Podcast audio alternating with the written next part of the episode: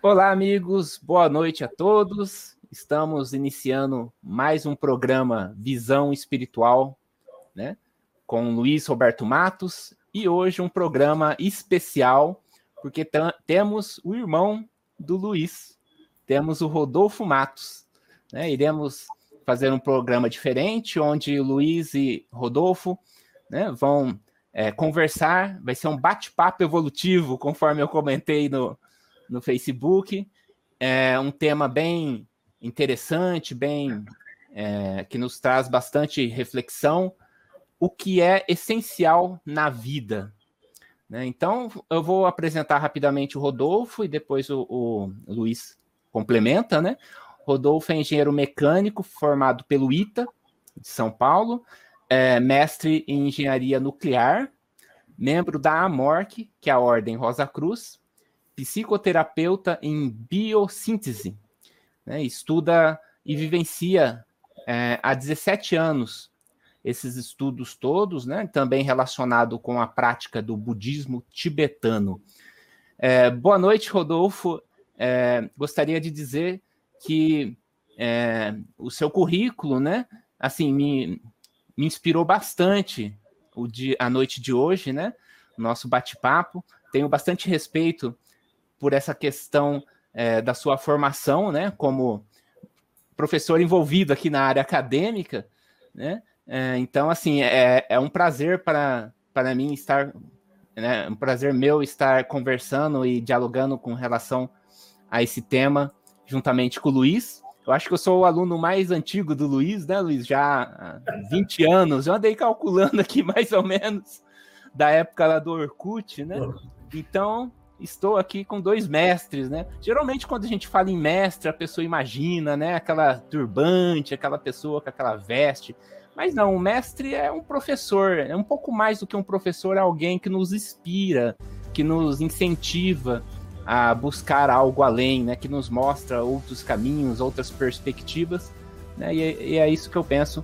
Né, é um prazer estar aqui é, conversando com dois mestres. Então, eu vou passar a palavra para o Luiz e depois a gente vai seguir, inclusive com a participação dos internautas. E vou pedir apenas para colocar pergunta em maiúsculo, porque fica mais fácil é, para que eu possa é, selecionar, né?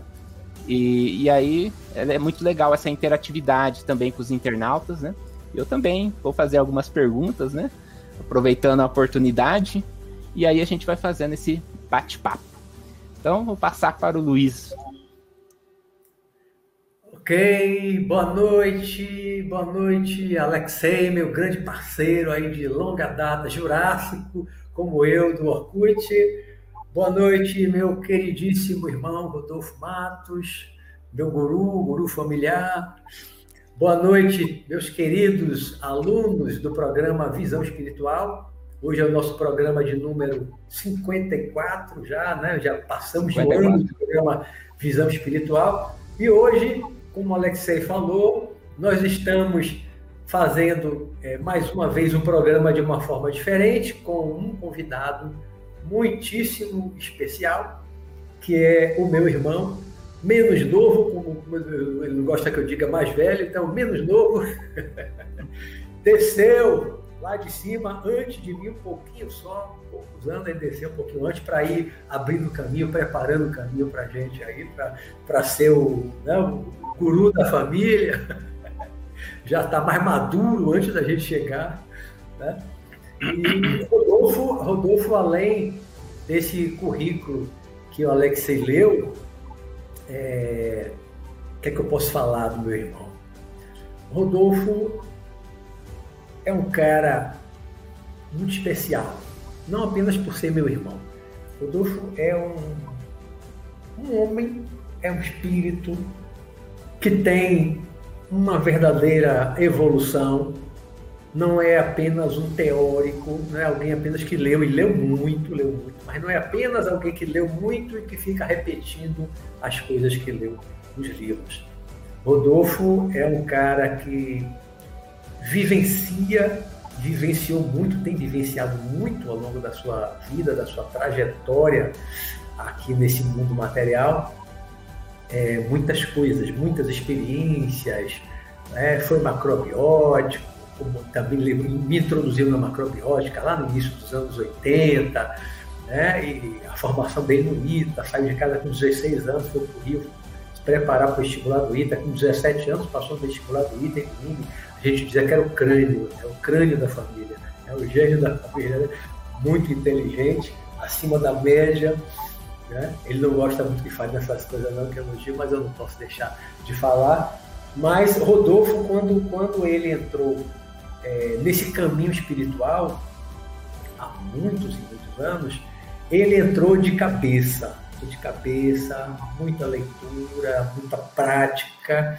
Né? São mais de 15 anos de experiência de healing, estudo, é, vem estudando o budismo há algum tempo, fazendo retiros com, com, com monges budistas, é, é, instrutor, há vários anos que é instrutor de meditação, tem grupos de meditação, né? até depois eu quero fazer um programa com ele aqui para falar de meditação.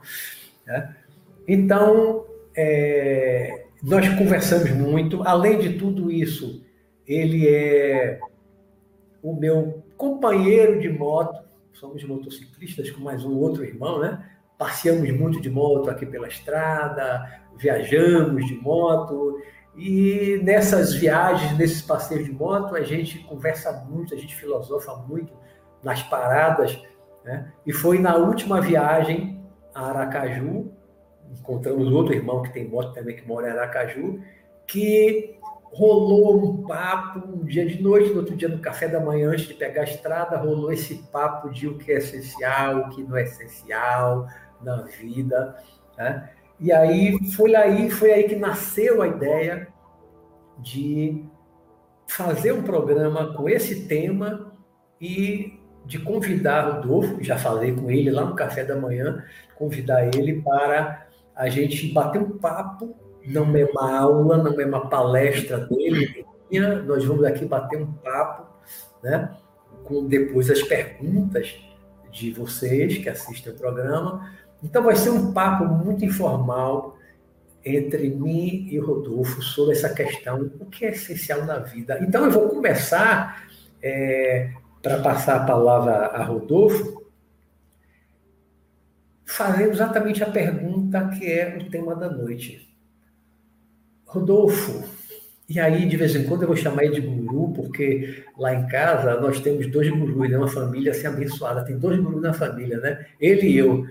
Ele me chama de guru, ele e outro irmão me chamam de guru, e três irmãos, eu e mais dois, chamamos ele de guru. Então, é, é aqui é guru e guru. Uma forma brincalhona né, da gente se tratar, mas porque a gente se considera muito, a gente filosofa muito juntos. Então, eu sou guru dele, ele é meu guru, a gente chama de guru, mas não é nenhuma pretensão aqui de querer ser nenhum guru, não, viu? É só, é só a maneira da gente se tratar carinhosamente. Então, Guru, vamos começar o nosso bate-papo. O que é essencial para a nossa vida? Passo aí a bola para meu irmão Rodolfo. Boa noite a todos. É, eu quero primeiramente agradecer a meu irmão Beto, que eu chamo ele de, às vezes de guru, mas geralmente é Beto. Né? Para mim, ele é Beto. Luiz Roberto é o nome. Pode chamar de Beto mais formal e como aqui uh, o convite foi para um bate-papo informal, então vamos nos chamar como nos chamamos sempre, Guru, Beto e por aí vai. Né? É. E assim, é... o que é essencial na vida, né? Eu acho que isso é um tema que a gente está trazendo aqui para nós todos refletirmos. Né? Ninguém tem a resposta para isso, na verdade. É, inclusive, assim, eu, eu queria convidar já todos que estão assistindo a começarem a refletir sobre isso, sobre a sua vida, né? o que é essencial na sua vida, para a gente ir trocando aqui. Vocês podem ir colocando perguntas e colocando comentários que a gente vai incluindo e a gente vai comentando junto. Porque, na verdade, o que é essencial na vida, na minha, na sua, na de qualquer um, é uma coisa que muda muda a partir da nossa consciência, muda a partir das nossas experiências. E, assim, essa é uma reflexão que a gente deve fazer o tempo todo. Porque a gente está em busca, na verdade, do que é essencial. Mas o que é essencial para você, nesse momento da sua vida? Né? Essa é que é, eu acho que é a proposta da nossa reflexão de hoje aqui. Pensar sobre essas questões e levantar é, possibilidades de reflexão mesmo para cada um. Né? Não tem uma resposta definitiva. Eu acho que nenhum de nós aqui vai responder isso né, hoje. É, você, você, já começou trazendo uma coisa bem interessante que até não, não, não esperava, né? não, não tinha pensado nisso, que é a questão de o que é essencial é muito pessoal, né? É muito individual e isso muda de tempos em tempos. Você está falando agora, eu estava pensando. Hoje eu penso para mim, o que é que é essencial na minha vida? Isso, isso, isso, isso, para mim, hoje. Mas eu penso assim, isso que hoje é essencial para mim era o meu essencial quando eu tinha 10 anos? Era o essencial quando eu tinha 20 anos, quando eu tinha 30 anos? Não era, né? O que eu considerava essencial naquela época não é a mesma coisa que eu considero hoje. E o que nós, cada um de nós considera essencial, também vai mudar, né? Vai mudando ao longo da vida. Então você, você já, já começa trazendo, é, colocando uma outra interrogação, né? uma outra pergunta em cima da pergunta tema da noite, o que é essencial? O que é essencial para cada um, cada momento da vida, né? É isso.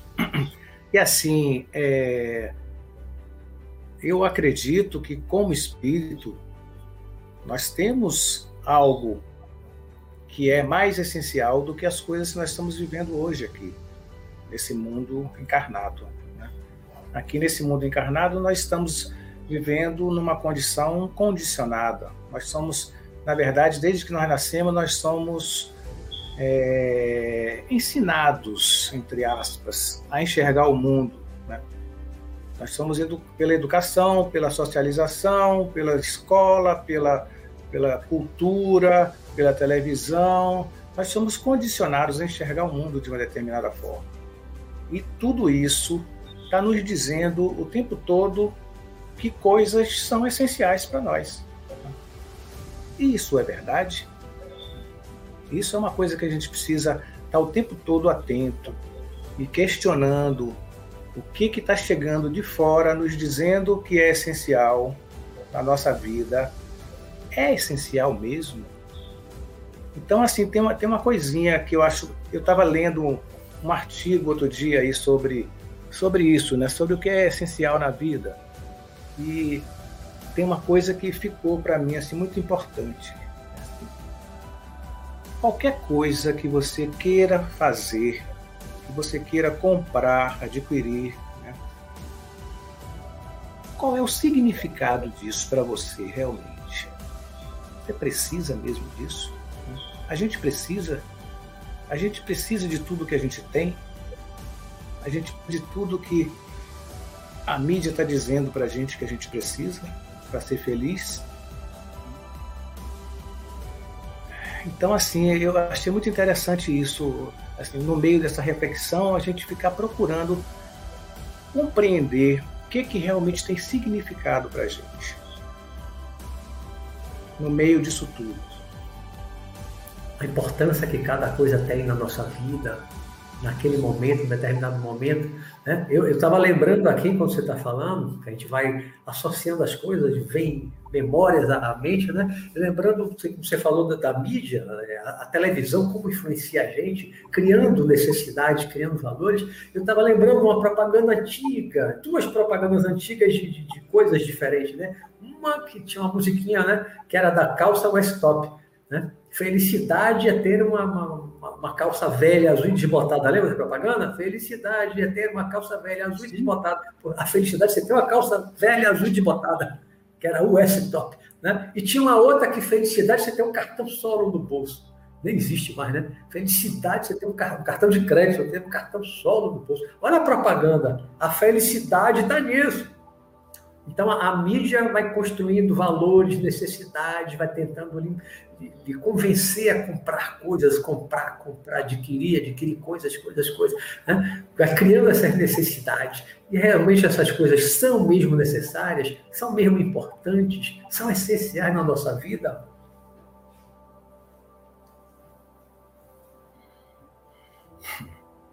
Pois é, isso é uma coisa que a gente tem que estar o tempo todo se perguntando, né?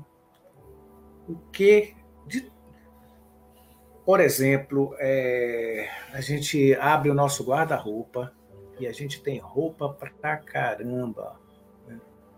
A gente precisa de todas aquelas roupas mesmo. Tem roupas que a gente não usa há anos. E aí a gente resolve fazer uma limpa no armário. E aí pega aquelas roupas que você não usa há anos e fica na maior dúvida se dá ou se não dá, ou se continua guardando. Né? Isso é, essencial. Né? A gente precisa. E aqui a gente está começando falando de coisas, né? E depois uhum. a gente pode eh, evoluir um pouquinho para outras questões. Uhum. Mas a gente pode começar pelas coisas porque são mais palpáveis, né? Sim. A gente enxerga mais fácil quando a gente vê o apego que a gente tem às coisas e a vontade que a gente tem de ter coisas e o pensamento de que ter coisas traz felicidade.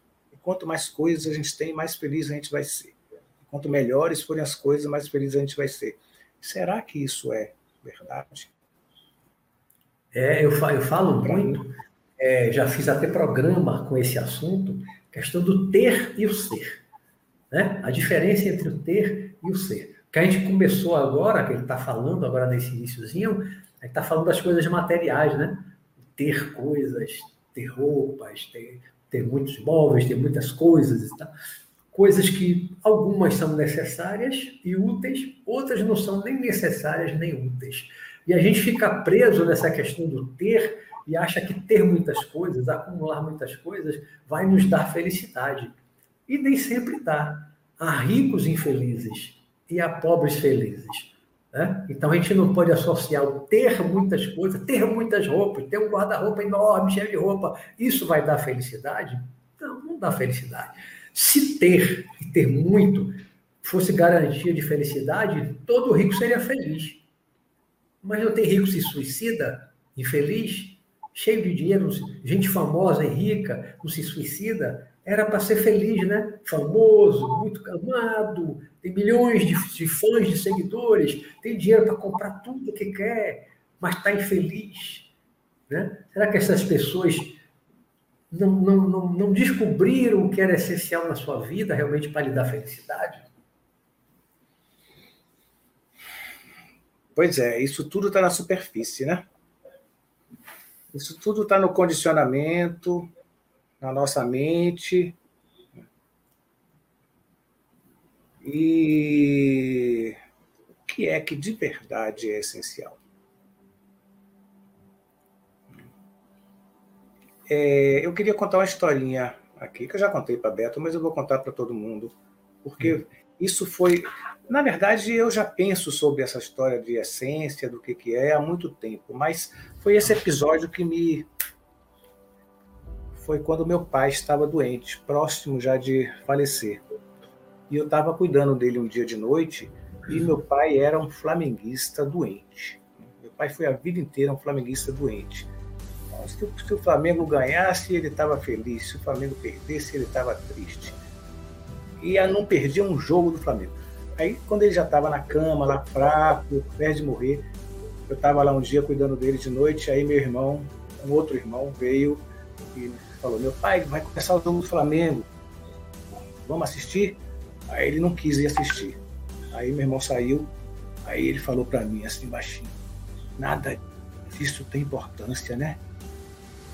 Aquilo me, me deu um batalo, sabe? Ele já estava hum, se encaminhando para ir para o outro lado e já estava revendo as coisas da vida dele e realmente vendo o que, que era importante, o que, que não era importante. E assim, ele passou a vida inteira, ele era muito flamenguista, sabe? Ele tinha tudo no Flamengo. E, e aí, na hora de partir, ele começou a ver que aquilo não tinha realmente importância. E aquilo me levou a, a começar a rever muitas coisas na minha vida. Né? E a pensar o que, que realmente tem importância. Porque a gente sofre, a gente briga, o mundo fazem guerras por tanta coisa que realmente não tem importância. Se você for olhar profundamente para as coisas que levam a você brigar com os outros, a você sofrer, na maioria das vezes aquilo não tem uma grande importância. Mas é a nossa forma de olhar para essas coisas, né? Nossa forma de perceber o mundo, de perceber os outros, de nos relacionarmos com os outros que leva a isso. E assim, acho que isso faz parte dessa reflexão. O que, é essencial, o que, que realmente tem importância.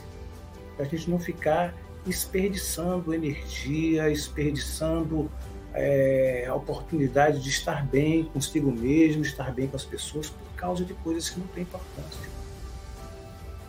É verdade. E, esse, e esses, esses, esses valores que nós damos para as coisas, é, coisas e vamos colocar também pessoas, né? ligações, conexões que nós temos com pessoas também, não são coisas, é, que muitas vezes acabam nos levando a perceber depois de um tempo que aquilo não tem importância. Paixões muitas vezes que a gente tem na vida, na adolescência, na juventude, até na idade madura, muitas vezes temos paixões avassaladoras, arrebatadoras, que levam as pessoas a fazerem loucuras na vida, né?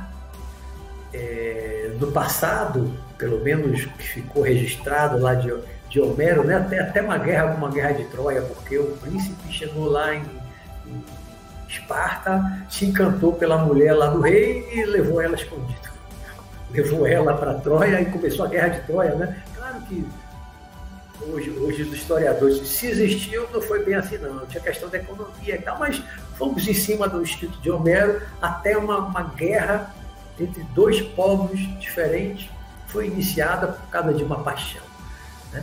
Então, quantas paixões levam as pessoas a cometerem atos insanos, impensados, treslocados, como às vezes eu digo, né? Hoje, o feminicídio que a gente vê com frequência, né? O homem que separou, a mulher não quer mais, a namorada, a noiva, a esposa não quer mais, deixa, ele não admite, né? ou ele bate, espanca, às vezes mata. Né? E aquilo é essencial. Eu já, eu já conheci um, um rapaz, muitos anos atrás, que a mulher não queria mais ele, se encantou por outro, se apaixonou, se envolveu com outro, e ele descobriu, aí separou dele e tal. Ele ficou enlouquecido, ficou enlouquecido, parecia até que ia se matar. Mas se reequilibrou, se reequilibrou, se restabeleceu. Apareceu outra mulher na vida dele, casou, teve filhos, houve vida infeliz. Outra mulher. Né? Mas se você pensar, aquele tempo que ele levou lá atrás, infeliz, enlouquecido por causa daquela paixão que ele tinha, não admitia perder aquela mulher. Depois ele viu que aquilo não importava mais, aquilo deixou de ser essencial na vida dele, na felicidade dele.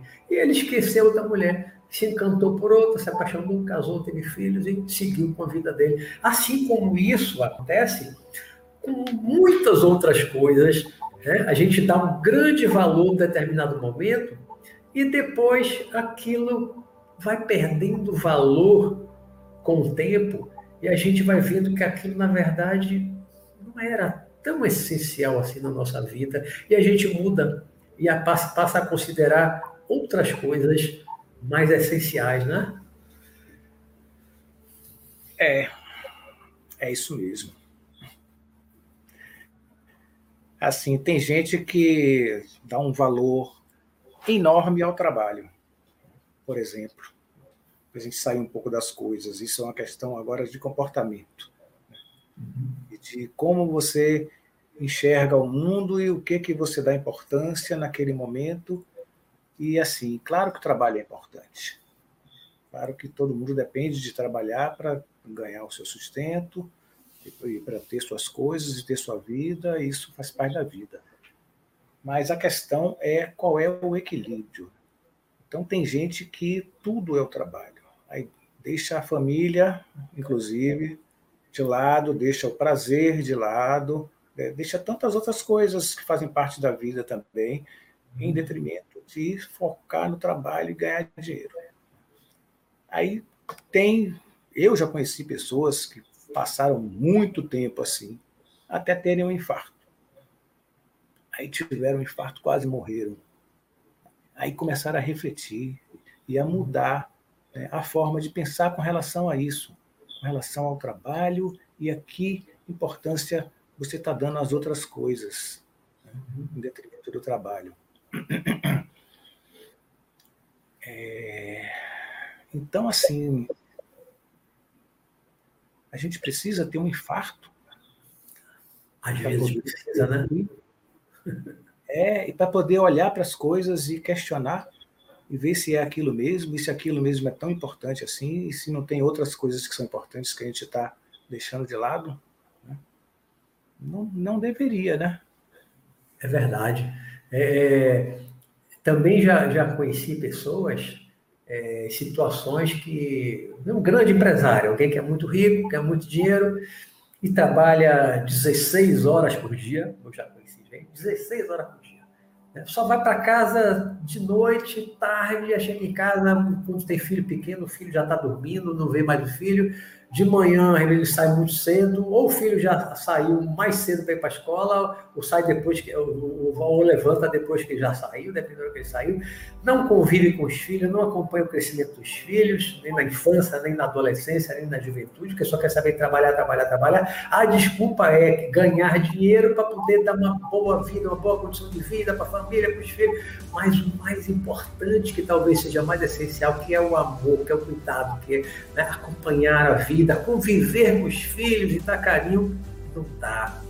E aí, eu, eu vou contar rapidinho aqui um caso, Guru, é, é, quando eu era juiz do trabalho substituto, estava lá em Piauí, 89, 90, meio início lá da minha carreira de juiz, eu, eu ouvi uma história assim chocante, me contaram lá né, que eu tinha um rapaz jovem, novinho, o pai dele era um fazendeiro muito rico de cacau, naquela época do cacau de ouro, né, valia ouro e o filho não gostava de estudar, não trabalhava, era o famoso playboy, né, e tudo que ele queria o pai dava, para compensar a falta da, do, da atenção, do tempo, não tinha um tempo para o filho, né, então dar, né, era só dar dar coisas para compensar a falta do, da, da, presença, né? E aí dava sempre.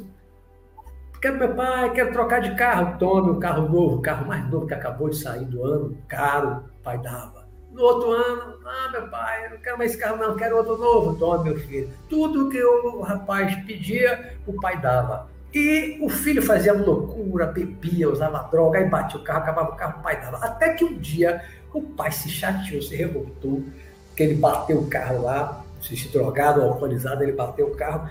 Aí ele chegou pro pai e disse assim: Meu pai, eu bati meu carro, eu quero um carro novo. Aí o pai disse: Não vou dar mais carro não, nenhum, acabou. Se você quiser, vai trabalhar, bater seu carro, não tem mais carro novo, não.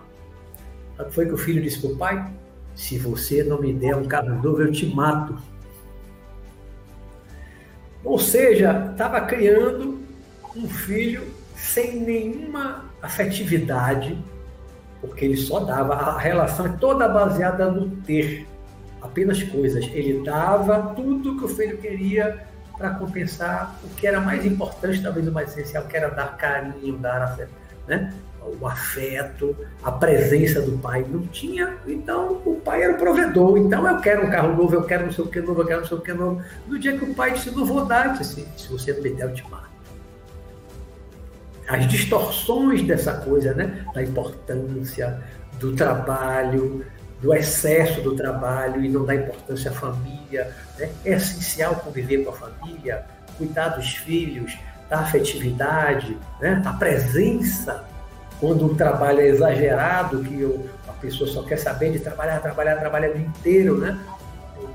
É, para ganhar mais e mais e mais e mais, que é aquela ambição de medida, a usura de medida, e às vezes com aquela desculpa, não, mas é para dar uma boa condição de vida para minha família. Às vezes a família se contentaria com menos, mas tendo a presença do pai para passear, para ir à praia, para ir ao cinema. Né?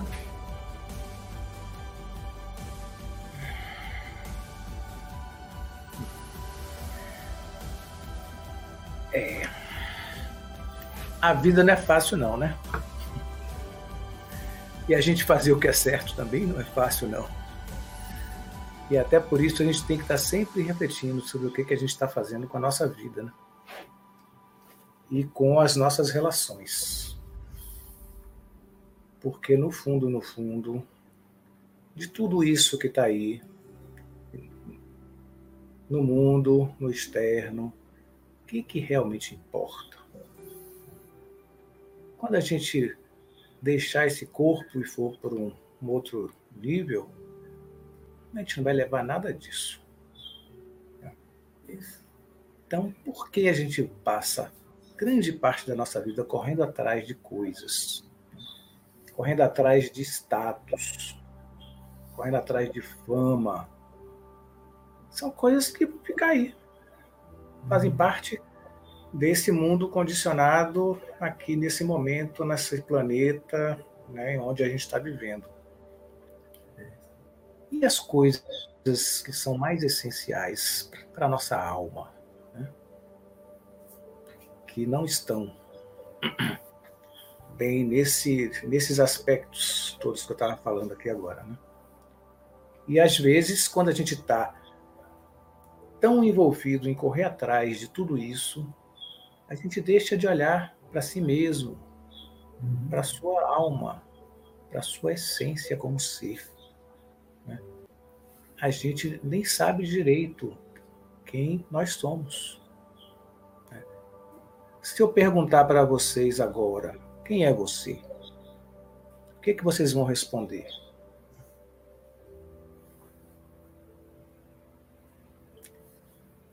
Em geral, a gente responde o quê? Ah, eu sou engenheiro, eu sou um bom pai, eu sou um bom marido, eu sou irmão de não sei quem, eu sou, eu faço isso na vida, eu faço aquilo.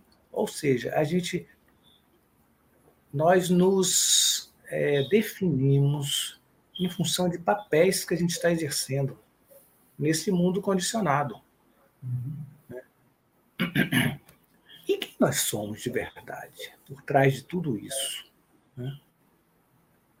Isso tem a ver com a nossa essência, isso tem a ver com a gente saber o que, é essencial realmente. Né? Não só o que o exterior está nos puxando, está nos pedindo para ser, porque às vezes a gente é muitas coisas que a gente não é. A gente é porque a sociedade exige da gente, puxa da gente, a família exige da gente, o trabalho exige da gente. Né? E a gente acaba se definindo e se identificando com isso, com esses papéis. Né? E lá dentro, quem é, quem nós somos, né? É. Eu, eu, eu já fiz um programa, acho que ano passado, ou no início deste ano, é, em que eu fazia um, uma comparação, assim, um paralelo, uma metáfora, nos comparando a atores, né, atores do teatro, em que nós representamos em cada peça um papel. Né? E aí fazendo um paralelo disso com a reencarnação, com a evolução. Nós somos o espírito, o espírito é um ator. Em cada vida, em cada encarnação, nós estamos representando um papel subimos a um palco, né, do palco da vida. Até pensei escrever um livro muitos anos atrás, no palco da vida. É, é esse momento aqui, nós estamos representando o papel. Então, hoje eu sou um magistrado, você é, um, é, é um, engenheiro, né, é, é, é o, é o auditor fiscal, né, agora aposentado. Então, cada um tem um papel, né, o, o Alexei o professor, né? Nós representamos papéis. Mas na hora que a gente sai deste mundo, que a gente morre, desencarna, perde o corpo de carne, a gente de repente se vê no mundo espiritual e tudo aquilo que a gente representava e que a gente se identificava, que a gente achava que aquilo era o eu. Né? Eu sou isso, eu sou aquilo.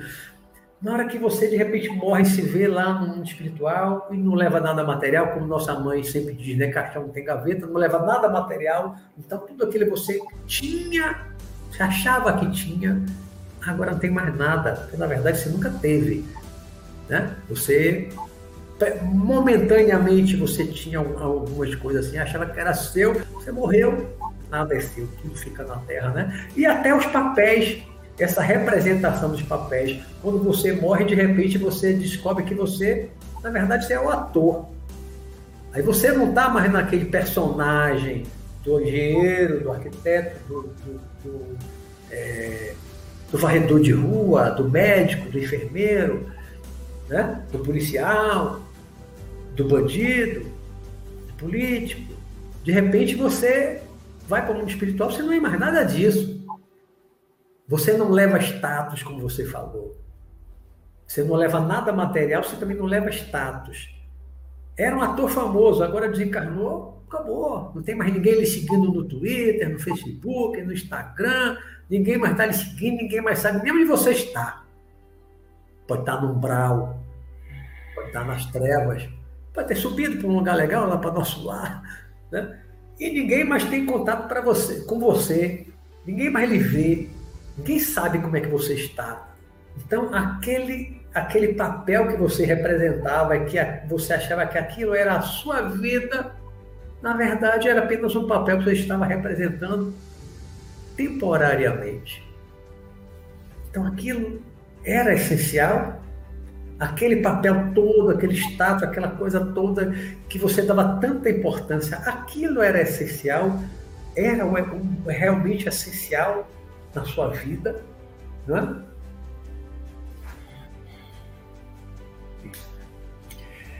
Pois é, e como é que a gente descobre o que é essencial? Essa é uma boa pergunta, né? Pergunta. Quem pode responder? Eu acho que eu acho que é uma pergunta que, como você disse no início, né? Você não vai dar resposta nem eu aqui para cada um.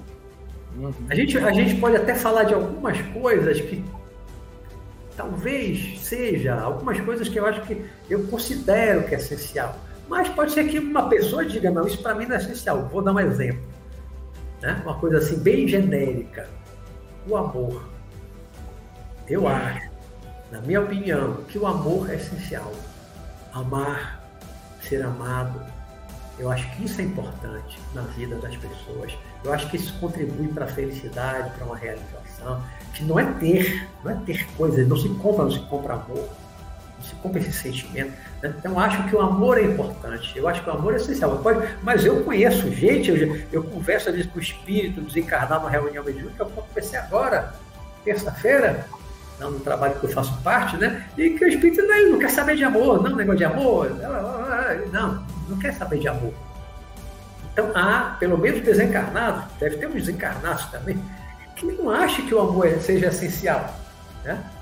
Eu acho que pra, talvez para a maioria das pessoas, eu acho que o amor é essencial.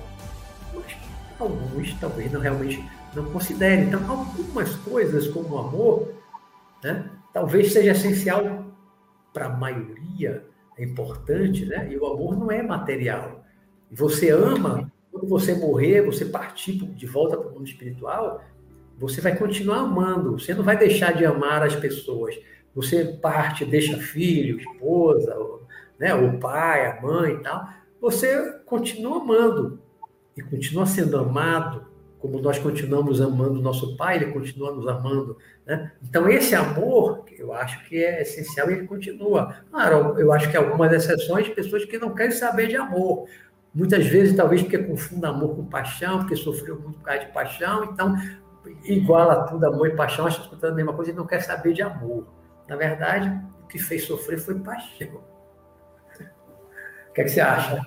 Na verdade, assim, é... Não é que. Eu, eu acho que não é que as pessoas não achem que o amor é essencial. Na verdade, tem pessoas, aliás, eu acho que tem bastante gente até, que tem dificuldade de amar. Né? Mas todo mundo quer ser amado. Né? Todo mundo gosta de ser amado. Todo mundo gosta que alguém goste de você faça alguma coisa por você e demonstre um carinho por você. Mesmo pessoas que estão muito embrutecidas, às vezes, em determinados momentos que você consegue chegar perto dela e fazer alguma coisa e ela sente que você fez alguma coisa por ela, tem um grau de abertura. Uhum e pode receber aquilo, e aquilo, pelo menos momentaneamente, causa uma transformação na forma uhum. dela sentir isso. Né? Então, assim, é uma dificuldade. Realmente tem pessoas que estão fechadas. E aí tem dificuldades. Nem percebem que o amor é essencial. Né? Porque elas não conseguem amar e nem sabem o que é isso direito. Estão tão fechadas para isso que não sabem o que é. às vezes por traumas. Sim. Que tiveram, tiveram um relacionamento, né? acharam que amavam, às vezes é uma, é, uma, é uma paixão que não deu certo, que acabou, Sim. às vezes se transforma em ódio e a pessoa fica magoada, traumatizada com aquilo que ela achava que era o amor, né? que a pessoa amava e não ama mais, e agora ela também não ama mais, agora ela odeia. Né? E aí a pessoa se fecha para o amor. Não deu certo, eu só fiz sofrer com o amor. O amor só me fez sofrer, então eu não quero mais amar ninguém. Aí esse trauma, às vezes, faz com que a pessoa se afaste da possibilidade do amor, né? Feche seu coração, cristalize seu coração para não amar mais. Ou também, assim, se você quando você nasce numa família que tem amor, que é amorosa, e você é cuidado com amor desde pequeno, é muito mais fácil você aprender a sentir amor também, né? Quando você nasce num ambiente que, onde não há amor, onde as pessoas se relacionam por outra forma, não através do amor, é natural que ela vá aprendendo também a ser assim e ela não aprende a amar. Fica com dificuldade de amar. Não só por um trauma específico em algum momento, né? pode ser já uma coisa que nessa vida, ou até de outras vidas também, né? a pessoa já vem para cá com isso, ou veio para cá para passar por isso e passa dessa forma. Ela aprende a se relacionar com o mundo, a enxergar o mundo de uma forma onde o amor não existe. E aí a pergunta que você fez, que amor, amor não existe. Né? A pessoa aprendeu isso de alguma forma através do mundo onde ela estava vivendo, né? ou está vivendo, né? É, às vezes não, não, teve amor do pai, não teve amor da mãe, foi abandonado, né? E aí cria com esse sentimento de que existe amor. Né? Teve amor desde pequenininho, não teve amor do pai nem da mãe. Então cresce sem amor, sem sentir o amor, não tem um modelo de alguém que, que ame, que cuide, e às vezes a pessoa cresce um pouco embrutecida né? e fechada para o sentimento de amor. Aí, aí vem é, essa, essa dificuldade de amar, a dificuldade de se relacionar com outras pessoas. Né? A pessoa fica mais embrutecida, mais fechada para esse, esse sentimento. Uma outra pergunta em relação ao que é essencial, Guru. É, você acha que uma pessoa que tem mágoas, sofreu alguma coisa, sofreu um mal qualquer de outra pessoa, você acha que perdoar é essencial, é importante na vida das pessoas? Perdoar uma mágoa, mal feito, esse perdoar, você acha que é importante, que é essencial para a gente viver, para ser feliz? É, com certeza. Porque a mágoa está ali corroendo o tempo todo, né? Então, a gente viver com mágoa é pedir para ficar doente. De alguma forma, em algum nível, e em algum momento isso vai aparecer, até no corpo. Então, assim, a, a única forma que eu conheço de você se livrar de uma mágoa é você perdoar. É você liberar esse sentimento. Que alguém lhe fez alguma coisa e você está magoado com aquela pessoa. A mágoa está fazendo muito mais mal a você do que a outra. Aliás, está fazendo mal a você. O outro pode não estar tá nem sabendo que você tem mágoa né? E você é que está guardando aquilo dentro de você. E a mágoa é um desequilíbrio energético do corpo. E aquilo está lhe causando mal, mesmo que você não perceba é, fisicamente, até fisicamente, ele está lhe causando mal. E em algum momento pode até vir a se transformar em doença. Então, assim, perdoar é uma coisa que você faz por você, não é pelo outro, não. A gente não está perdoando o outro, a gente está liberando essa energia presa na forma de mágoa dentro da gente, sabe? Nos joga para o espaço, joga para fora. Sabe? Deixa o outro lá com a ação dele. Se ele fez alguma coisa realmente má. Porque às vezes a gente tem mágoa na pessoa e a pessoa nem fez um mal realmente, né? A gente é que enxergou aquilo como um mal. Enxergou, é, interpretou. É. Porque se a pessoa fez um mal, deixa ela com o mal que ela fez, ela vai ter que se virar com o karma dela depois aí, de alguma forma. Isso. Se você ficar guardando a mágoa em você, é você quem vai adoecer. Então o, o perdão é essencial. essencial. Por você, quando a gente perdoa, a gente perdoa por nós mesmos. Para nós liberarmos a nossa mágoa. É, eu costumo dizer em relação a isso que quem perdoa é o primeiro e o maior beneficiado. Né? Você é o maior beneficiado, você perdoa. Mesmo que o outro fique lá afastado, tal, não quer mais contato com você, não quer amizade com você, mas se você perdoou o mal que você acha que o outro lhe fez, né, você dissolve esse, esse, esse bloqueio energético, essa coisa que está lhe corroendo, um verdadeiro monstro que está lhe corroendo por dentro, que pode fazer o corpo adoecer, né? Porque a doença começa na mente, né? O emocional, o sentimento ali vai, e aí vai baixar energeticamente, né? Do, do, do lado do corpo mental, vai baixar para o corpo astral, vai passar pelo corpo pretérito, vai chegar no corpo físico, até desenvolver, possivelmente, um câncer, uma doença degenerativa, que é em você a morte, né? causar um, um infarto, pode levar à morte, né? Uma mágoa, uma raiva muito grande, odiar, isso tudo faz muito mal a quem guarda esse tipo de, de sentimento, né? Então, realmente, perdoar,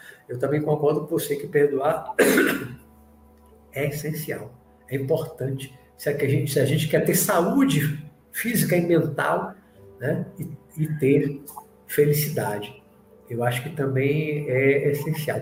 Outra pergunta que eu faço aqui para você. É, você acha que ter amigos, se relacionar com pessoas, é importante? Amigos, se relacionar com pessoas, é importante, é essencial na nossa vida?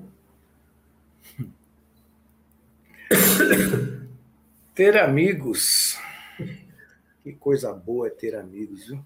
Amigos de verdade, não é amigos do Facebook, nem seguidores do Instagram. É, estou falando de amigos, de amizades reais, né?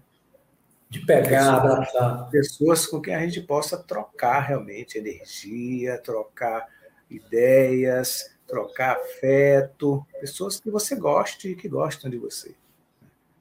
Isso tem pesquisa científica já comprovando que isso faz bem, que isso rejuvenesce, isso retarda o envelhecimento, inclusive. É, relação com amigos. Então, isso é importantíssimo. Importantíssimo. Né? A gente está aqui se perguntando né, o que, que é essencial na vida. Né? Tudo que pode fazer bem a gente, tudo que faz, pode fazer bem a gente, não só pelo prazer, mas fazer bem, assim, você sentir que aquilo lhe faz crescer, sentir que aquilo lhe faz refletir e caminhar numa direção para algo, para um ponto melhor de você mesmo. Né? É, são, essas, são essas coisas que trazem significado para a nossa vida de verdade, né? Não as coisas externas. Está muito dentro da gente mesmo. O que é essencial na vida para mim está muito dentro de mim. Está muito de me conhecer um pouco melhor. De olhar para dentro. Parar um pouco o mundo lá de ser um pouco melhor. De olhar para dentro. Parar um pouco o mundo lá de fora e olhar para dentro.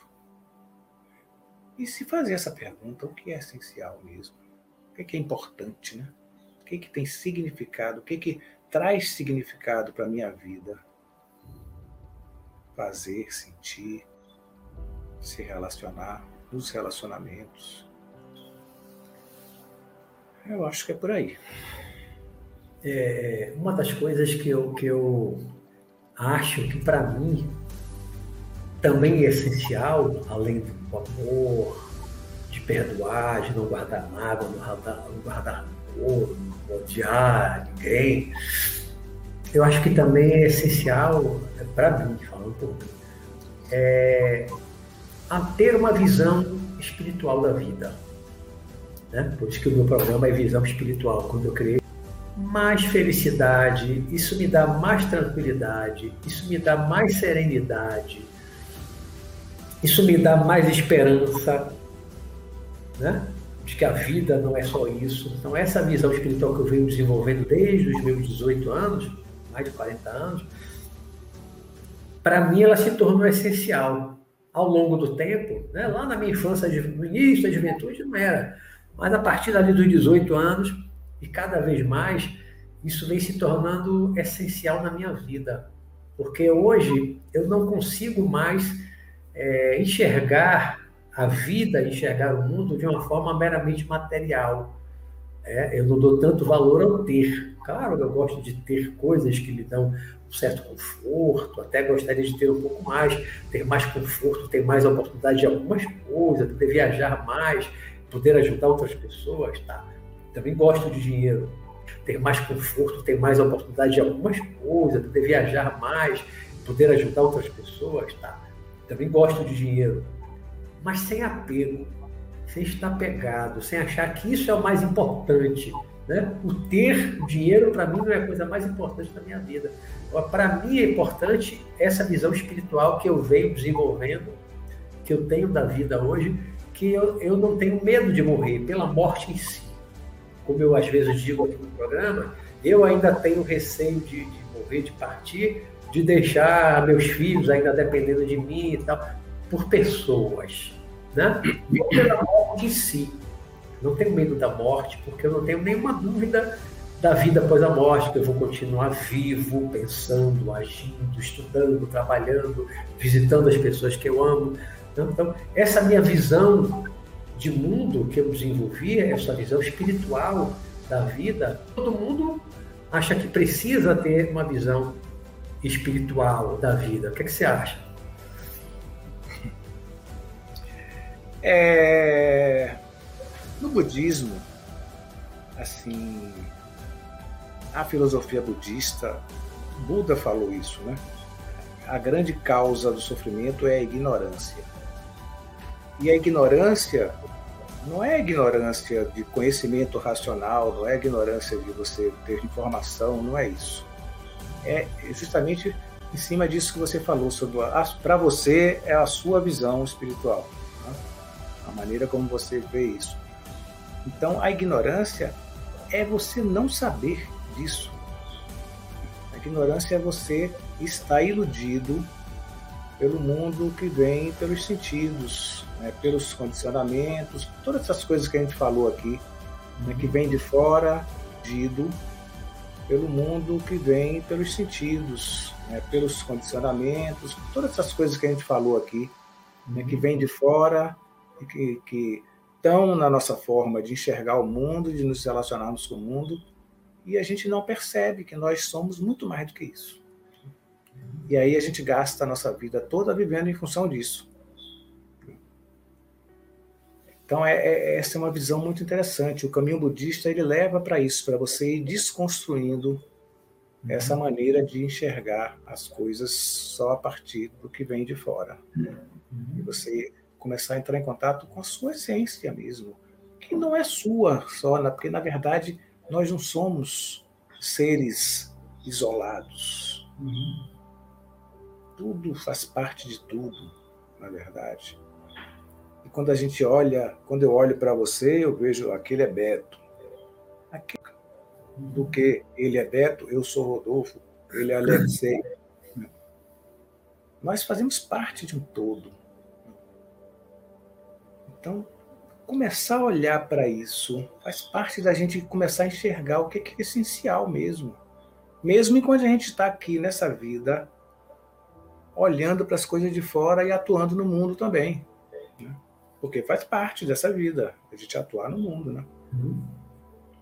Mas atuar no mundo olhando para o mundo com uma visão espiritual, com uma visão que vá além disso, né, desse mundo do jeito que ele é, que a gente é ensinado a enxergar, na verdade, né? Ele não é. Nós enxergamos ele assim porque nós aprendemos a enxergar ele assim. Então faz parte do nosso caminho, mesmo aqui nessa vida, enquanto estamos nesse corpinho, nós enxergamos ele assim porque nós aprendemos a enxergar ele assim. Então faz parte do nosso caminho, mesmo aqui nessa vida, enquanto estamos nesse corpinho, vivendo aqui, olhar para dentro de nós mesmos e ver quem nós somos, além desses papéis todos, além do que a gente enxerga, do que a gente acha que nós somos. Né? Além do e eu convido, eu convido, eu, queria convidar, eu acho que está terminando o tempo, né? Está chegando perto. Eu, eu é. queria eu acho que seria interessante assim a gente convidar as pessoas a, a falarem sobre o que é importante para ela também, talvez, e, e a gente poder. A gente, a gente, a, gente, fala durante uma hora, aí tem meia hora para as perguntas, para essa é. essa interação. Está perto tá. de uma hora e a gente. Ok. Parte para a interação. é. a, gente, a gente vive aqui é o mundo das formas, é o universo fenomênico. Só o que a gente vê, ouve, cheira, sente, coloca na boca, é o que a gente percebe pelos sentidos físicos. Então, muita gente acha que o, o mundo é só isso, a vida se resume a isso. Então, é comer, beber, dormir, fazer sexo, pá, ganhar dinheiro para isso, para aquilo, papapá, tudo relacionado à satisfação dos sentidos.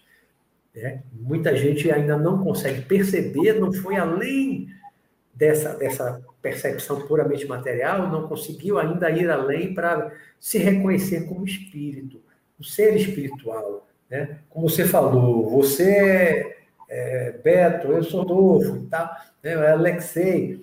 Cada um é cada um individual. Na verdade, todos somos um. Todos somos parte da mesma essência. Né? Somos um só. Lá no fundo, no fundo, no fundo, todos somos a mesma coisa. Todos somos deuses. O próprio Jesus falou isso, né?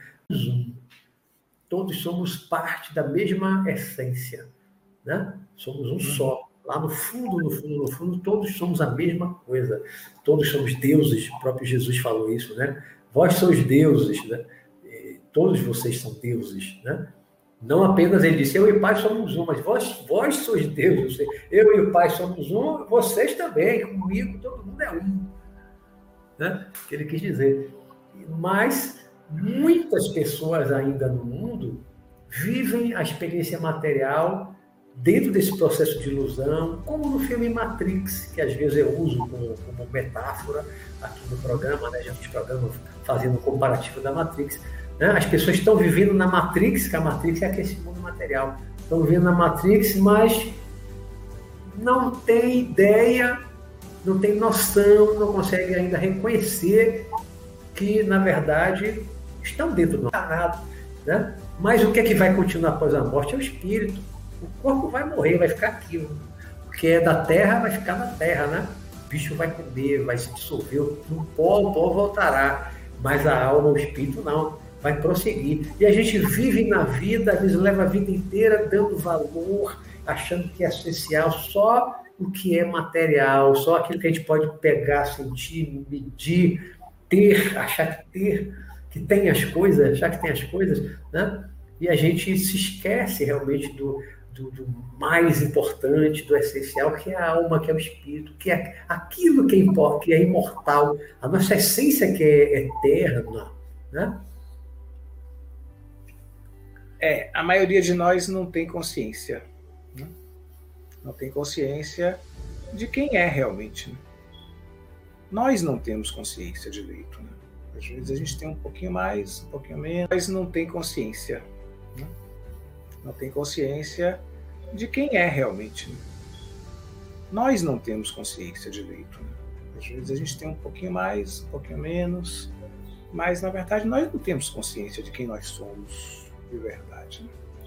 Essa é uma busca que eu acho que é eterna, que é para a vida toda e para muitas vidas até. Mas se a gente não começa, vai levar mais tempo. Então precisamos começar a olhar para isso olhar para dentro, sair dos sentidos e olhar para dentro. Quem nós somos de verdade? O que é importante, realmente? É, com uma visão um pouco além, né? O caminho de desenvolver essa visão, um pouco além desse mundo que, como você falou, é o mundo que vem através dos sentidos. Assistindo, estão comentando, estão dizendo, estão perguntando parte agora para essa segunda parte. Então, Alexei, com você. Bom, Glauco comentou aqui, né? Para mim, a paz é o mais importante. Inclusive na Rosa Cruz tem aquela a, a, o termo paz profunda, né? É muito interessante essa pergunta. É, não é exatamente uma pergunta, uma afirmação. É, sim. Eu, Mas eu, é realmente muito importante. É, é por aí, né? Essencial. Com certeza, desenvolver a paz. Se o mundo tivesse paz, o mundo seria muito melhor para todos. Só que a paz começa dentro da gente mesmo.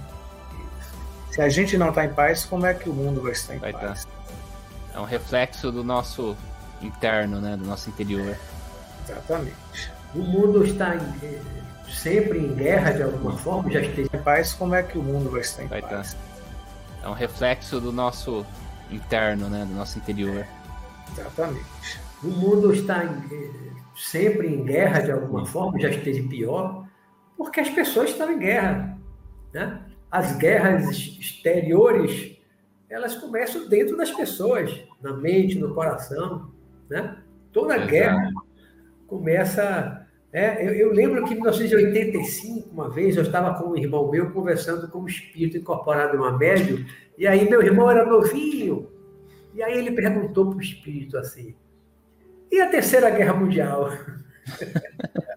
irmão era novinho. E a Terceira Guerra Não tinha nada a ver com a conversa. Assim, e a Terceira Guerra Mundial? Sabe qual foi a resposta do espírito?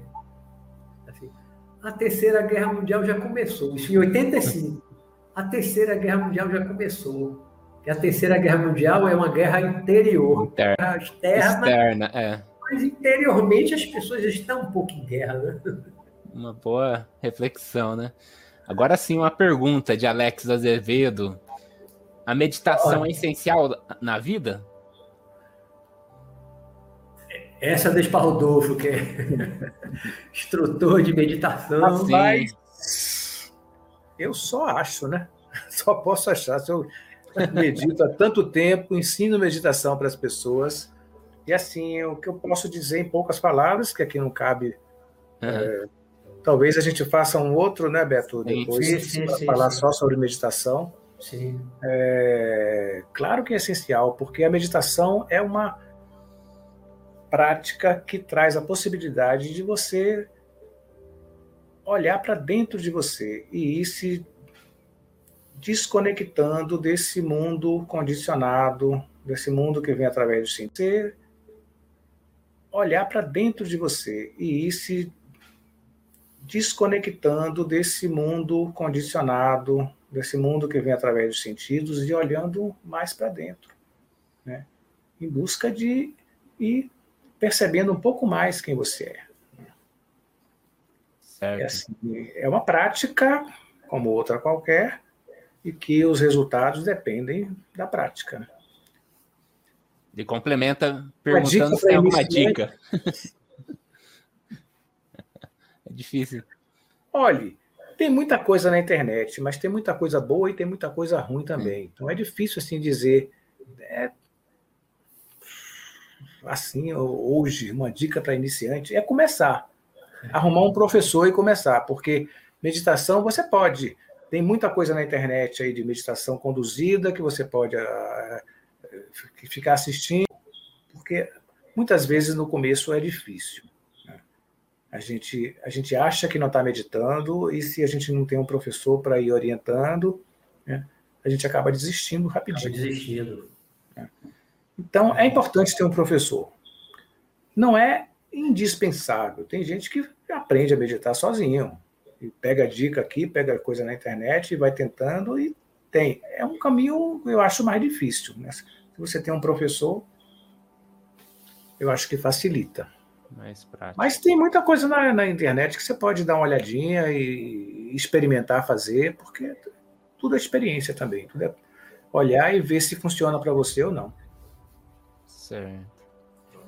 O Ernesto comenta, né? Acho que o essencial é tentarmos entender o propósito da vida e não ficarmos mergulhar né, na, na busca de bens, valores materiais.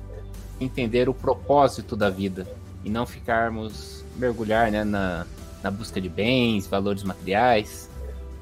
Exatamente o que a gente comentava, né? O essencial seria tentar sair de Maia. Do Maia que é o Matrix, Uma né? azul, e sai azul é. Matrix. da mitologia moderna aí, né? É, é, se conscientizar, né, de que isso aqui é uma Matrix, né? Como dizia um personagem de, acho que era, era TV Pirata, da Marília Pera, a vida é uma boutique. a vida é uma boutique. Está aqui em Maia, despertar. Despertar e se dá conta que você está vivendo né, uma experiência carnal na matéria, mas você é um espírito. Né? Tomar essa consciência espiritual, né, para você passar a ter uma visão espiritual da vida. Viver na matéria, sim, você tem que comer, beber, depender, mas com uma visão espiritual, sabendo que você é um espírito, que você não é apenas um corpo. A sua vida não começou no berço, não vai terminar no túmulo. Né? Você é mais do que a matéria. Né? E fazendo uma ponta, uh, Luiz, até mesmo a questão das experiências fora do corpo, né? Nos, assim, facilita, não é que facilita, mas é uma visão direta dessa questão do Maia, porque quando você sai da, da matéria densa, mesmo que numa experiência fora do corpo, muda completamente a perspectiva, né? Sim, sim. Agora pra o. Mim ajudou muito, para mim ajudou muito. Isso, foi a despertar essa consciência. A despertar, né? E a projeção ajudou muito. Mas não é indispensável. Indispensável. Né? Não é porque eu comecei a meu despertar espiritual antes da projeção astral. Uhum. Leitura de livros. Sim. Né? Talvez seja uma ferramenta, assim, algo que complemente, mas Pode não... ajudar, mas não é indispensável. Eu digo isso. Sim. Né? Talvez seja uma ferramenta, assim, algo que complemente, mas Pode não... ajudar, mas não é indispensável. Eu digo indispensável. isso porque tem muita gente que tenta fazer e não consegue. Tem Sim. gente que tem medo de fazer. Então, é indispensável fazer projeção astral para desenvolver essa visão espiritual da vida? Não. Não é. Você pode nunca ter uma projeção astral e você pode, pela leitura de livros, e lives, e palestras, Reflexões. você pode ir despertando essa consciência sem projeção astral. Não é uma coisa que dispensa, tem que sair do corpo para poder. Não, não tem. Depende da pessoa, e da unicamente. Pessoa. da pessoa. Certo. O The Universe eh, comenta, né? E aí trazemos a felicidade para nós em ajudar alguém, né? A felicidade de ajudar também, né? Um comentário, né? Rodolfo, quer comentar? Posso comentar. E aí trazemos felicidade para nós em ajudar alguém felicidade. É.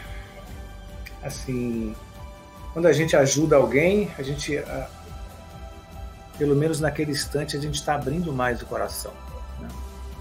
está olhando para o outro como um, um, pouco como uma extensão da gente. E aí a gente tem o, a vontade de ajudar e vai e ajuda. E quando a gente ajuda alguém e abre o coração e tem esse movimento, é um movimento compassivo, né? Tem alguém que precisa de ajuda e a gente vai e ajuda. Aquilo traz felicidade para a gente, porque abre o nosso coração. Uma das coisas que a gente está aqui para. Eu, eu acho, a gente está aqui nessa vida, é o que Jesus falou, né? É aprender a amar os outros. Uhum. Amar a si mesmo e amar os outros também. Então, é abrir o coração. E esse movimento de ajuda é um movimento que, que, que vem com compaixão, né? Isso. E o sentimento de compaixão traz felicidade. Mesmo. Quando eu ajudo alguém, eu me sinto feliz. E eu sinto que o outro também fica feliz quando é ajudado. Né? Seja uma necessidade material, seja um ombro amigo, um ouvir a pessoa desabafar, dar um ombro para a pessoa chorar, seja qual for o tipo de ajuda, né? Você ajuda, você se sente bem, você se sente feliz por estar ajudando o outro. Está tá tocando seu coração, né? E você também está auxiliando o outro, está tá minimizando o problema do outro, né? Está diminuindo, está aliviando a dor do outro, o outro também fica mais feliz. Então, os dois são beneficiados, quem está ajudando e quem é ajudado. É, temos aqui a Vera Lúcia. Oh, minha querida. é. Diante dos desafios cotidianos e mundanos, que envolve a vida de quase todos nós, como encontrar o essencial como meio termo. O equilíbrio. O equilíbrio. Como encontrar é, esse equilíbrio. Eu acho, eu acho, velhinha, é, que é uma busca constante, como o Rodolfo falou, né? É, é, é no dia a dia, é uma busca permanente. Quando a gente começa a se despertar espiritual, a gente não deve parar mais, e normalmente não para mais. Quando a gente desperta, esse início de despertar espiritual, isso é para o resto da vida. Né? A gente começa a ver a vida de uma forma diferente. E aí, como eu também falei mais lá no início do programa, é, o que é essencial para a gente vai mudando com o tempo, nas diversas etapas da nossa vida. Né? O que era essencial nos meus 20, 30, 40, hoje muita coisa não é mais essencial. Né? Hoje, como às vezes eu digo, eu estou mais para lá do que para cá, estou com 63 anos. Se eu for viver 100, eu já vivi 63, já vivi mais da metade. Né? Então, quanto mais a gente vai envelhecendo, a gente vai vendo que está mais perto de voltar para o mundo espiritual, a gente vai se voltando mais para as coisas espirituais. E não, não só isso, é, o próprio processo de, de maturidade de envelhecimento, ele vai mudando muitas vezes os nossos valores. Coisas que a gente dava valor quando era adolescente ou lá na juventude, que a gente experimentou, experimentou, experimentou, acabou chegando à conclusão que aquilo não era tão importante.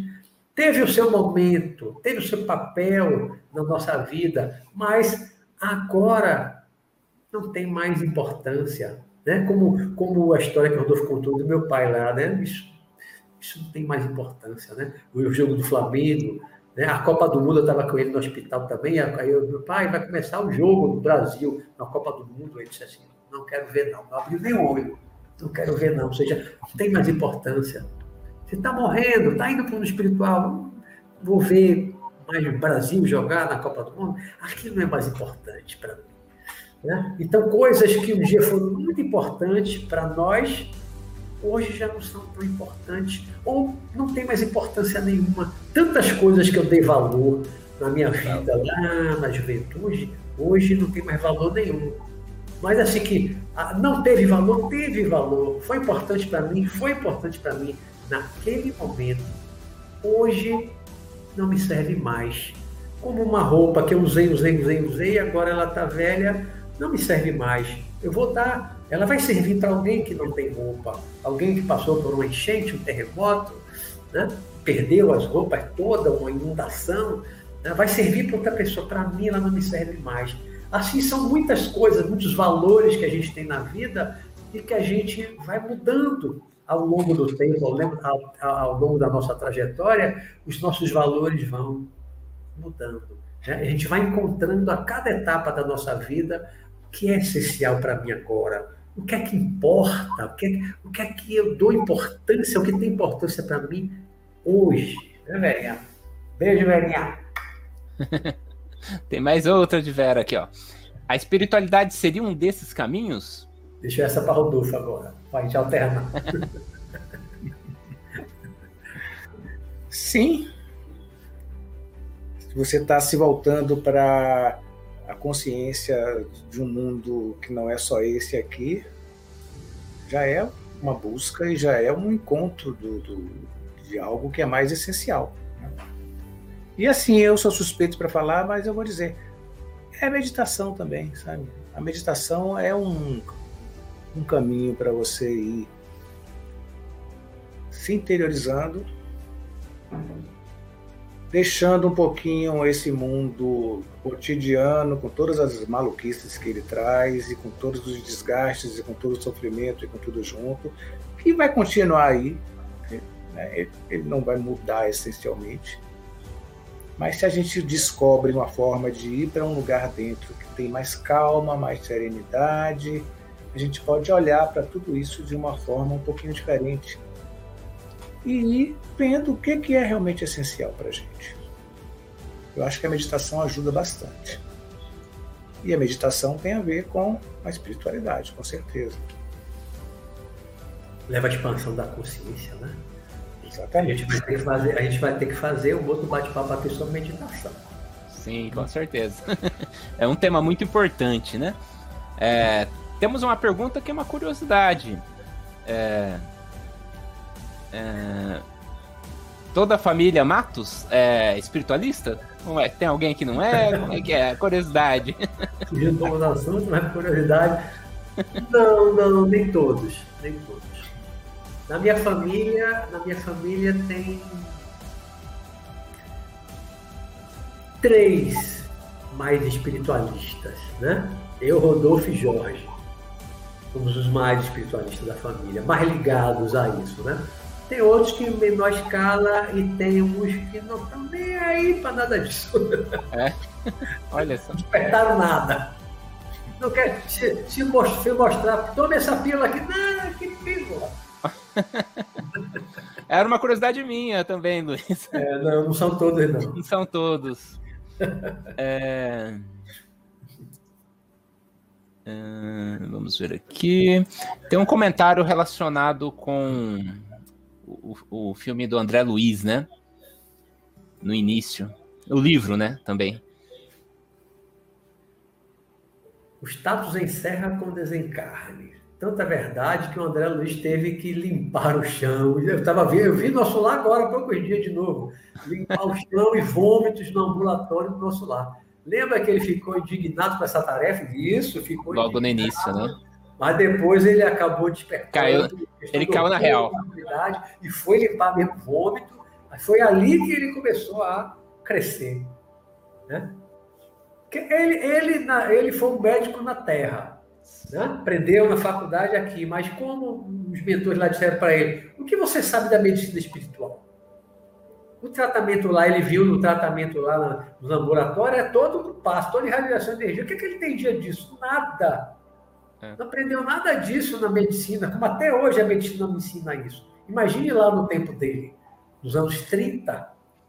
Né? Se hoje não ensina nada disso, chakra, prana, não ensina nada disso. Naquela época, então. Ensina. Aí você morre, você pode ser o maior cirurgião, especialista, bambambam bam, bam, aqui da medicina da Terra Chegou lá, você não entende nada, nada, nada da medicina espiritual, nada. Então, vai ter que aprender. Vai ter que aprender, não vou dizer que é do zero, porque você conhece um pouco do corpo humano, físico, corpo físico, não é corpo carnal. Vai ter que aprender sobre o corpo espiritual, mas tem algumas noções, tem coisas, claro, que né, vai ser muito mais fácil se tornar um médico espiritual do que quem não estudou medicina, vai conhecer mais o corpo humano. Né? Até para, se for um médico desencarnado que vier trabalhar aqui no plano físico, através de um médico, tal, ele tem que ter uma formação. O doutor Fritz foi médico, eu trabalhei com o doutor David, foi médico, tá? Já trabalhei com outros médicos, santuários de vida, desencarnados, né, médicos hospital, médicos. Né? Conheci vários médicos desencarnados, como o Dr. Fritz.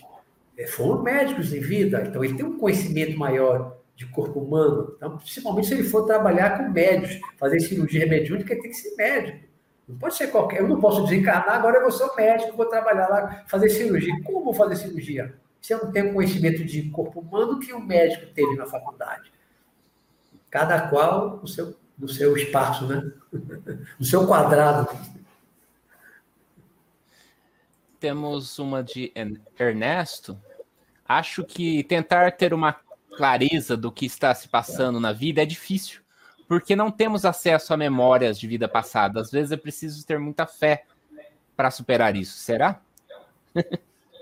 Rodolfo, quer comentar essa? Não, comente.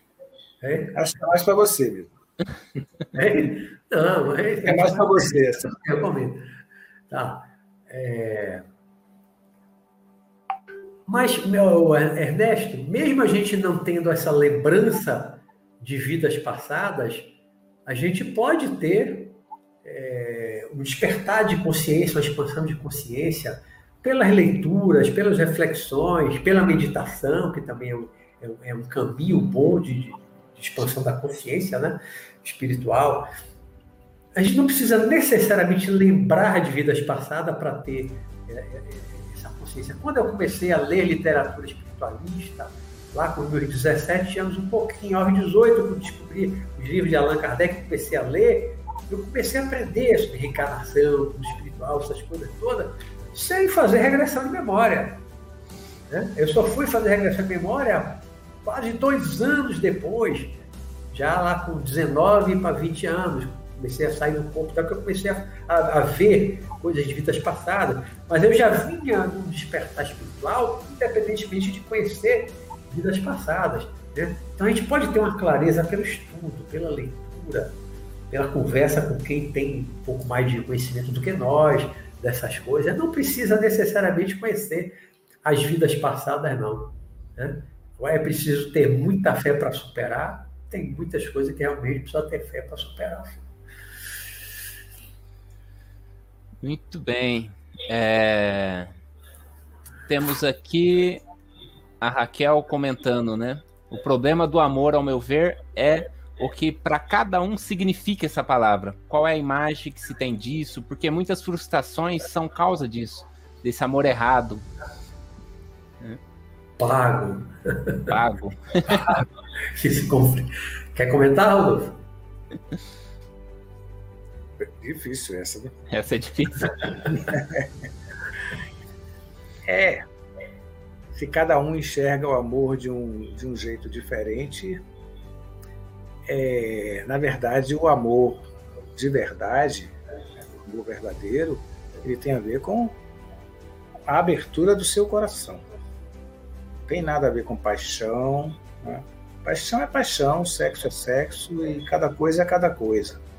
Amor tem a ver com o coração, tem a ver com a abertura do seu coração, tem a ver com a compaixão tem a ver com enxergar o outro como uma parte de você também, talvez. Eu sei que, assim, não é assim para gente, o tempo, nem o tempo todo e às vezes nunca. Né? A gente está num nível, enxergando um nível de amor um pouco distorcido. Então eu acho que assim, a gente precisa olhar e olhando para dentro e aprendendo o que é amor de verdade, né? O que é abrir o coração. Às vezes a gente abre o coração e, e, e alguém vem e não é legal com você e você fica magoado e fecha o coração de novo. E acha que amor não presta, porque amor leva a sofrimento. Qualquer coisa pode levar ao sofrimento, na verdade, né? Mas assim, o amor mais um nível mais profundo, ele não leva ao sofrimento. É como a, a, o comentário do, do, outro aí, de ajudar o próximo. Né? Se você ajuda alguém, você se sente feliz. Quando você ama, você se sente feliz. Amar traz felicidade. Agora, se você ama procurando que o outro também lhe ame, aí já começa a complicar. Né? É, eu acho que o amor, eu costumo dizer que o amor é uma via de mão única, né? É um amor incondicional. Eu amo você. Eu não necessito que você me ame. Eu amo você e isso me basta. Isso me completa, isso me realiza. Eu amo. Né? Às vezes o pai ou a mãe que ama o filho. Pode ser que o filho não ame. Seja o espírito lá rebelde, tem alguma coisa lá a ver com o passado, com o passado, ele não consegue lhe amar, não se abre para você e tal, mas o pai e a mãe ama. E ama de forma incondicional, que é uma das formas mais sublimes que a gente conhece de amor na Terra, é, é esse amor filial. Né? Muitas vezes o filho também tem, os filhos têm os pais, mas nem sempre. Mas é difícil uma mãe não amar o filho, é muito difícil uma mãe, um pai. O pai, talvez nem tanto, porque tem pai que realmente não ama. Tem um homem que faz um filho ali, se pica some no mundo, não quer nem saber que fez um filho. A mãe é mais difícil, né? Porque a mãe gerou dentro da barriga, amamentou e cuidou de pequenininho, quando é realmente uma boa mãe, né? Então, é, eu acho que o, o amor mais puro, mais incondicional, que eu acho que é expressado aqui na, no mundo material, é esse amor de mãe, ou de um pai, eu me considero aí um pai que é como uma mãe, né? O amor é incondicional. Meus filhos podem fazer o que quiser, pode não me amar, pode, pode até me magoar, né? mas eu não deixo de amar. Vou amar sempre, vou sempre querer o bem. E quando a gente ama um irmão também dessa forma, de forma incondicional, um amigo, tem amigos que também têm um amor incondicional. Né? Então, esse é o amor verdadeiro, o amor sublime, é esse amor espiritual, como às vezes a gente chama, amor espiritual, é esse amor incondicional. Condicional quer dizer que a gente não impõe condições, a começar por eu amo você, e simples. Não importa se você não me ama. Isso é incondicional. Né? Se eu, para eu amar, eu só amo você se você me amar. Isso é paixão. Isso não é um amor puro, sublime. É outra né? coisa. Só vou amar você se você me amar. Pô, que é isso? Como é que eu posso condicionar? Só com você se você me amar. Isso não é amor. Né? Mas nós estamos aprendendo a amar aqui na Terra. Né? E Jesus, Buda, São Francisco de Assis e várias outras pessoas que passaram pela Terra vieram nos ensinar muito a, a, a amar né? Com Jesus chegar a um ponto de dizer, amar o próximo como a ti mesmo. Posso como a ti mesmo. Até outro dia eu fiz um, um meu café com Jesus sobre esse tema, né? Poucos dias agora. Amar ao próximo como a si mesmo. Primeiro você tem que se amar. Primeiro você tem que se amar. Né? Aí você se amando, agora vou amar o próximo como a mim mesmo. Porque se eu não me amo, o meu amor também vai ser distorcido com o próximo. Né? Se eu não consigo me amar, se eu não me aceito, se eu não me amo, como é que eu vou amar o próximo como a mim mesmo? Esse amor também vai ser defeituoso, vai ser imperfeito. Né? Então eu tenho que verdadeiramente me amar, me aceitar como eu sou. Se eu não, me, não, não gosto de algumas coisas que eu tenho, vou procurar mudar para poder eu me amar mais. E aí eu vou amar o próximo como eu me amo. Esse é um amor incondicional. Vamos lá, Alexei, que o nosso tempo está se esgotando. É... O Ernesto faz outra observação. Impossível não lembrar do Pequeno Príncipe. O, o essencial é invisível aos olhos. Legal, legal. E nós somos eternamente responsáveis por aqueles que cativamos, também está lá no livro Pequeno Sim. Príncipe, né? Que é essencial, né, Rodolfo? Que é essencial é invisível aos olhos, né? O próprio amor é invisível. Que vem de encontro com a Vera Lúcia, né? Olhar a vida com a visão materialista nos deixa escapar o que é sutil, intuitivo, que é a visão da alma, do espírito. É muito mais amplo. Perfeito, velho. Perfeito. Perfeito, perfeito. Bem, complementou bem, né? Legal. Verinha 10. um dá para se dizer que a via de regra, o essencial para um ser material está condicionado às suas necessidades momentâneas? É essencial o que se necessita naquele dado momento? É, diga aí. é... Deixa eu ver se eu entendi a pergunta direito. Dá para se dizer que, via de regra, o essencial para um ser material está condicionado às suas necessidades momentâneas? É,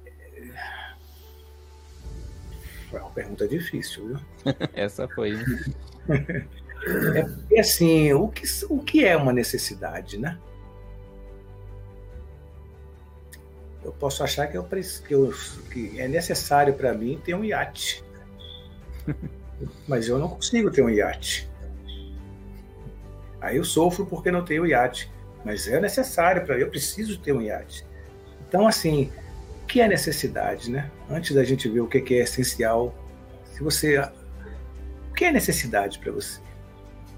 A gente tem que se perguntar isso. Estou falando para você, mas é para cada um de nós, né? Para nós mesmos estarmos o tempo todo nos perguntando: isso que eu tenho ou isso que eu estou buscando é necessário mesmo para mim?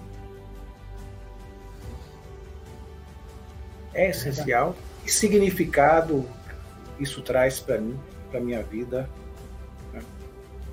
Eu preciso disso para ser feliz. Às, às vezes a gente acha que uma coisa é necessária, mas não é. Né? Se você olha para ela com um pouco mais de calma, de tranquilidade, espera passar paixão pela coisa, né? às vezes você descobre que aquilo não é necessário. Né? Era mais um capricho. Então, assim, a gente tem que olhar para isso, para o que, que, a gente sente que precisa. Será que a gente precisa mesmo? Precisa mesmo? Quanto a gente está sentindo essa necessidade?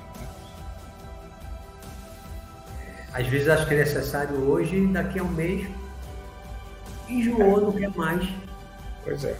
Né? Quantas vezes faz uma reforma em casa, troca os quadros, troca o sofá, e um ano depois você enjoou de tudo aquilo, quer trocar tudo de novo. Eu conheço uma pessoa que vive fazendo reforma na casa. A casa é maravilhosa, mas todo ano tem que fazer uma reforma, derruba a parede.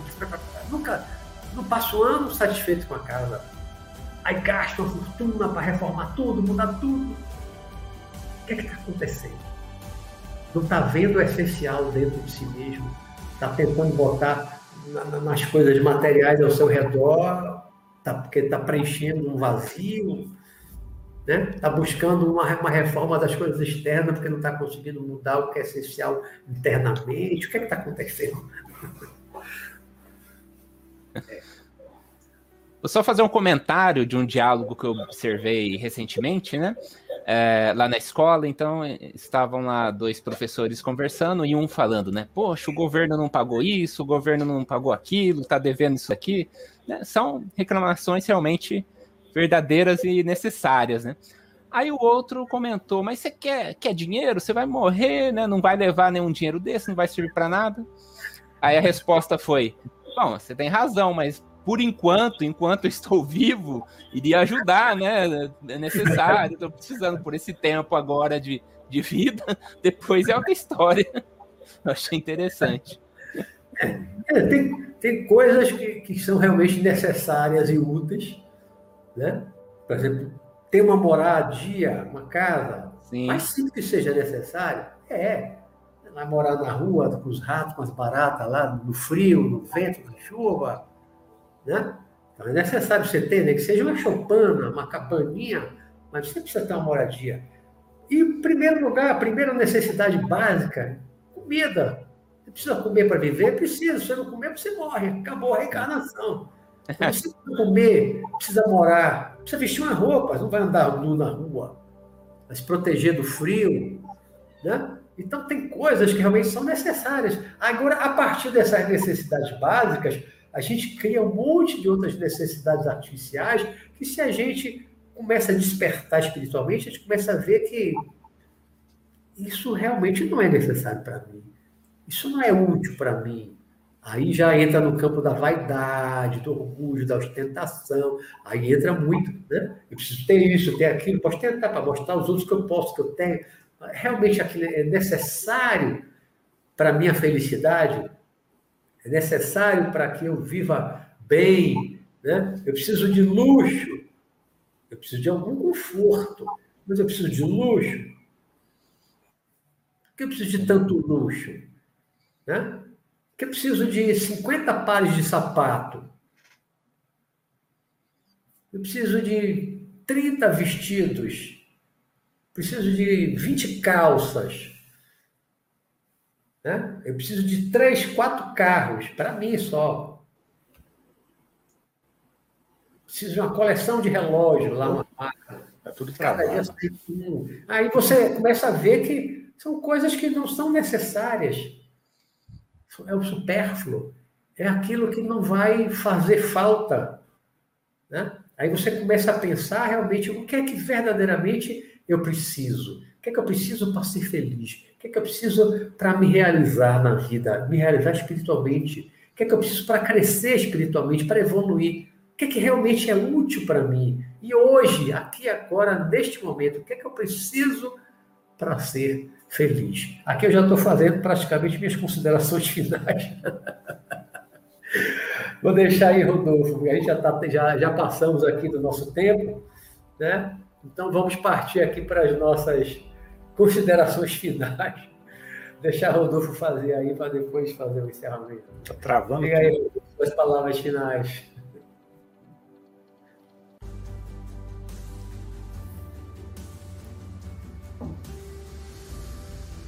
Ih, rapaz, travou. Acho que travou. Oh, bem na hora aqui no finalzinho aqui, deu, travou. Tá travado. Puxa. Bem no final. Bem no final, hein? Será que se remover e bem no final. novamente? Travou. Eu vou Bom. remover. Aí pede para ele entrar novamente, Luiz. Eu removo daqui, né? Da, do sistema. Tá. Vamos ver se a gente consegue. É.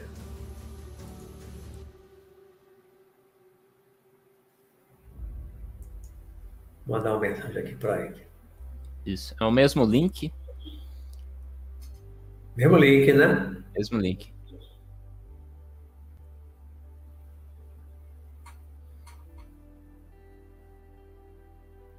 A gente tenta.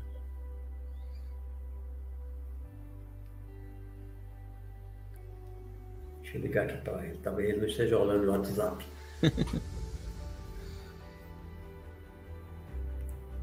Acontece. Eu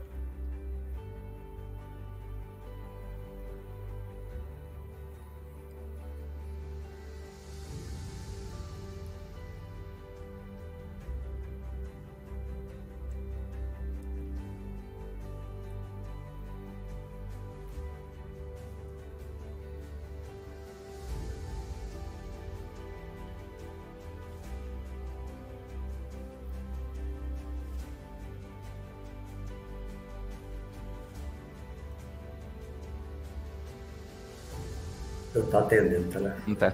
Deve ter corrido alguma. Opa, peraí que tá retornando aqui. Vamos ver. Voltou. Voltou.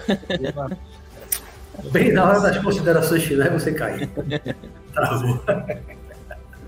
Tá ligando para você para dizer para você entrar de novo. Sim. É. Sim. É, é, faça aí suas considerações finais. Sua mensagem final dentro do, do assunto. A mensagem final eu acho que já foi dada aí durante todo o percurso dessa, dessa reunião. A gente já falou tantas coisas. E assim, é isso mesmo. A gente tem que estar o tempo todo olhando para dentro e se perguntando o que, que realmente é essencial, né? o que, que é importante para a gente de verdade. né? Não na superfície. Temos que olhar um pouquinho para dentro, no nível mais profundo Mais profundo. nos perguntarmos o tempo todo. Eu acho que é isso. É isso que eu posso deixar aí para todos. E quero agradecer a, a atenção de todos, o convite de Beto. Foi um bate-papo muito legal, como sempre é os nossos, sempre são nossos bate-papos, né? Uhum. Agradecer a Alexei também aí pela. Muito bom. É isso. É, eu também, eu também. Ah, quer falar, Alexei? Fale. Então fale depois eu, eu finalizo. Só comentar. é, teve um comentário de Raquel aqui. Vocês são bem parecidos. Acho gente que são gêmeos, são né? irmãos gêmeos. Muita gente pergunta, são irmãos gêmeos? E com o outro irmão também. Os três são três gêmeos. tivemos muitas, muitas perguntas de meditação, né? Teremos que fazer um, um programa específico também. Vamos fazer um, né? depois vamos planejar um sobre meditação, Rodolfo. E só para concluir, eu estava re refletindo aqui numa leitura que eu fiz da Rosa Cruz, é, naquele livro do Eclesiastes, Eclesiastes da Bíblia, né? Sim. Onde comenta vaidade das vaidades, tudo é vaidade. Né? Eu acho que vem de encontro um pouco com essa questão, né? De, de como a gente vive a vida, né? Acho que é uma conclusão a se refletir, né? É isso. É. É, eu também quero agradecer aqui a, a disponibilidade do meu guru, é, Rodolfo. É, nosso bate-papo aqui foi ótimo. Muito bom. Muito bom. É uma conversa muito informal, como a gente bate papo no restaurante, quando a gente viaja de moto, lá nos passeios de moto. É um bate-papo bem assim, bem informal, bem tranquilo. Foi ótimo, adorei o Lu. Vou lhe convocar outras vezes para outros bate-papos como esse. Agradecer aqui o meu grande parceiro, Alexei, de longas datas, fez meu site, coloca meus no Amazon e agora está colocando em outra, outra livraria, livraria não, é editora Sim. virtual, breve, faz os podcasts aqui do programa do Seja Virtual, sempre me ajuda quando eu faço um programa aqui como esse, diferente, com convidados, eles fazem no StreamYard, então, meu grande parceiro aí, Muito bom. Abençoe, dê sempre vida longa e saúde, você é um cara Obrigado. 10, super coração, uma pessoa super do bem. Que Deus lhe abençoe sempre. Agradecer a todos que, que nos assistiram, meus queridos amigos aqui do programa Visão Espiritual, sempre presente. É, hoje eu não consigo, como o Alexei está fazendo a transmissão, o chat aqui não apareceu para mim. Não aparece. Ver os nomes, só vi quem apareceu ali com as perguntas e comentários. Não vi todos para eu citar daquele meu boa noite tradicional, mas boa noite para todos. Eu agradeço demais. Nosso próximo programa, semana que vem, que vai ser o normal, quarta-feira, o nosso tema será uma pergunta. O mundo está ficando pior? Em cima muito de uma boa. coisa que fala muito, né? O mundo está ficando pior, ouvi muito, o mundo está ficando muito pior. Comum. Pior, o mundo está ficando pior. Eu tenho um artigo escrito sobre isso de anos no meu site. Nós vamos refletir sobre isso. O mundo realmente está ficando pior. Vai ser o nosso tema da próxima quarta-feira. Viu? Então, gente, muito obrigado, muito obrigado pela presença de todos vocês. Uma ótima noite para vocês e até a quarta-feira que vem, se Deus quiser. Rodolfo, grande abraço, Alexei. Até lá.